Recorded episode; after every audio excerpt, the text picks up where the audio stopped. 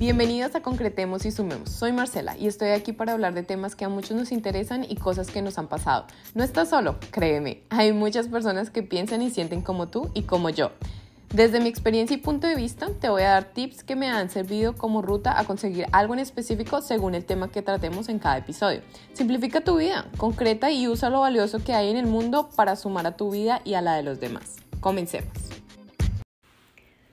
Todos queremos aprovechar al máximo nuestro tiempo, pero muchas veces no sabemos por dónde empezar. Es por esto por lo que quiero que sepas que hay estrategias fáciles de implementar que te van a ayudar a optimizar tu tiempo y a ser más productivo y organizado.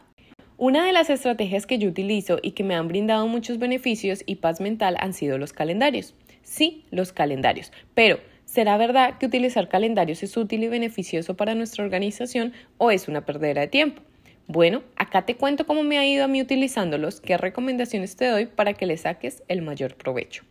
Lo primero que debemos saber es que hay varios tipos de personas. Todos somos diferentes y a algunos nos funcionan unas cosas y a otros otras. ¿Por qué nos pasa esto?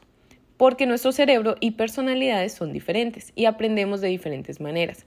Unos tienen una memoria visual, otros memoria sensorial unos tenemos memoria a corto plazo y otros a largo plazo. ¿No les pasa? Pensemos un poco acerca de cómo y cada uno de nosotros pensamos. Yo, por ejemplo, soy muy visual y me gusta plasmar en papel o en el computador todo. Así me hago una idea general y específica de lo que quiero y cómo lo quiero. Además, me ayuda a tener una perspectiva diferente y a recordar con mayor facilidad. Hablando de que todos somos diferentes, hay un tema muy pero muy interesante que es acerca de las cinco personalidades y será un tema que hablaremos en otro podcast, porque cuando aprendí sobre este tema me cambió mi forma de pensar y de tolerar a las personas, ser un poquito, un poquito más paciente. Fue cuando entendí por qué no todos piensan como yo. Sí, yo sé que a ti también te ha pasado, no me mientas, yo sé que lo has pensado, pero luego hablaremos de ello. Por el momento vamos a hablar de la herramienta de los calendarios. A las personas que son un poco más organizadas saben de qué les estoy hablando y a las que no lo son y no los usan, pues es momento de empezar. Los calendarios se pueden hacer por día, por semana, por mes e inclusive por año. Yo sé, ya sabían, no estamos descubriendo que el agua moja, pero a veces debemos especificar y a pesar de que algunas cosas a algunos nos parecen lógicas, a otros puede que no nos sea. Simplemente somos diferentes y pensamos y razonamos de distinta manera. Bueno, al grano. ¿Cómo podemos usar el calendario? Pues todo depende de cómo se divide tu vida. ¿Es una rutina de lunes a viernes de trabajo y el fin de semana descansas? ¿Eres estudiante y empiezas desde las 6 de la mañana pero estás desocupado a las 2 de la tarde? ¿Trabajas de noche? ¿Solo trabajas los fines de semana? ¿O tu día está dividido en tantas cosas que no sabes ni cómo es que las haces para completar las actividades que tienes que hacer? Pues como ves, todo depende de ti.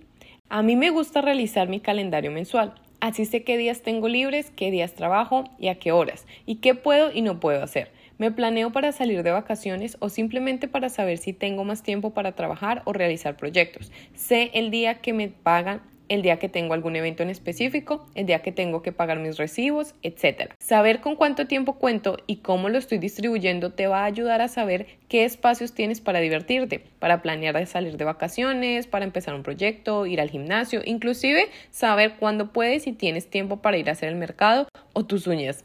Hay varias maneras de hacerlo, pero en general son dos las más comunes, en papel o digital. Si lo haces en papel, hazlo bien no utilices el típico calendario que todos tenemos en la cocina y que nunca lo vamos a revisar. Puedes comprarte uno, hacerlo con regla lápiz y papel o puedes imprimirte uno. Como sea que lo hagas, utiliza letra clara y coloca primero las cosas que son súper importantes y que no las puedes cambiar. Por ejemplo, a la hora que ingresas a trabajar y la hora que sales del trabajo. Uno a veces no las puede cambiar. Y de lo más grande e importante, vamos a pasar a lo siguiente y así sucesivamente. Algunos dirán, pero es que todo lo que tengo que hacer es importante y urgente. Pues, ¿qué creen amigos? ¿Qué les voy a decir? Exacto, pues primero lo primero y si algo es urgente, pues manos a la obra y vamos a hacerlo. Otro tip súper recomendado para que dejes a tu cerebro descansar en las noches y que no esté pensando en lo que tienes que hacer es una lista de lo urgente que tienes que hacer al día siguiente. Te aseguro que si lo dejas por escrito, tu cerebro va a descansar y no va a pensar tanto en ello.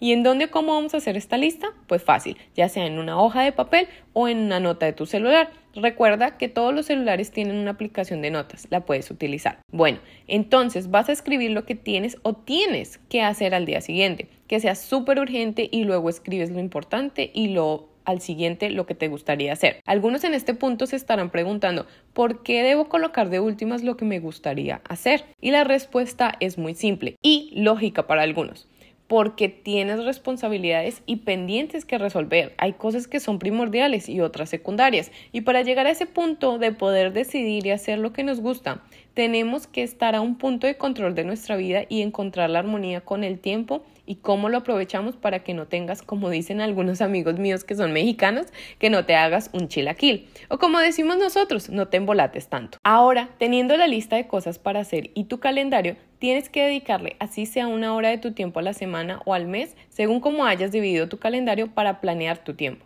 Y sí, no empecemos a sacar excusas, que la verdad las cosas no se hacen por sí solas. Si no empiezas a organizarte y a planear tu vida, entonces, ¿quién lo va a hacer? Yo anoto todo, todo lo que se me ocurre, anoto lo que tengo que comprar, hacer o revisar. Por ejemplo, si se te acabaron los huevos para el desayuno, pues anótalo. Si se te está acabando el papel de baño, anótalo. Si se te acabó el jabón de cocina, anótalo. Si te dijeron que el viernes tienes una reunión de trabajo, anótalo. Si tu hijo mañana necesita comprar algo para la escuela, anótalo. Si tu pareja te dijo que le acordaras pagar el recibo que se vence en tres días, anótalo. Si lo anotas, le dejas espacio a tu cerebro para más cosas. Pero no anotes y luego no revises nada, porque ahí sí me vas a echar la culpa a mí de que te dije que anotaras todo y olvidaste hacerlo. Obviamente, si anotas y eres una persona que te gusta ver todo en papel, pues deja la lista en un lugar visible y de fácil acceso, no en la agenda que dejas por allá en el cajón que casi nunca vas a mirar porque por eso es que no funcionan las cosas, porque las hacemos a medias. Y si por el contrario eres una persona más digital, te recomiendo utilizar la aplicación de notas que tienen los teléfonos. En la descripción del video te dejo los links de las aplicaciones que más me gustan para que las puedas utilizar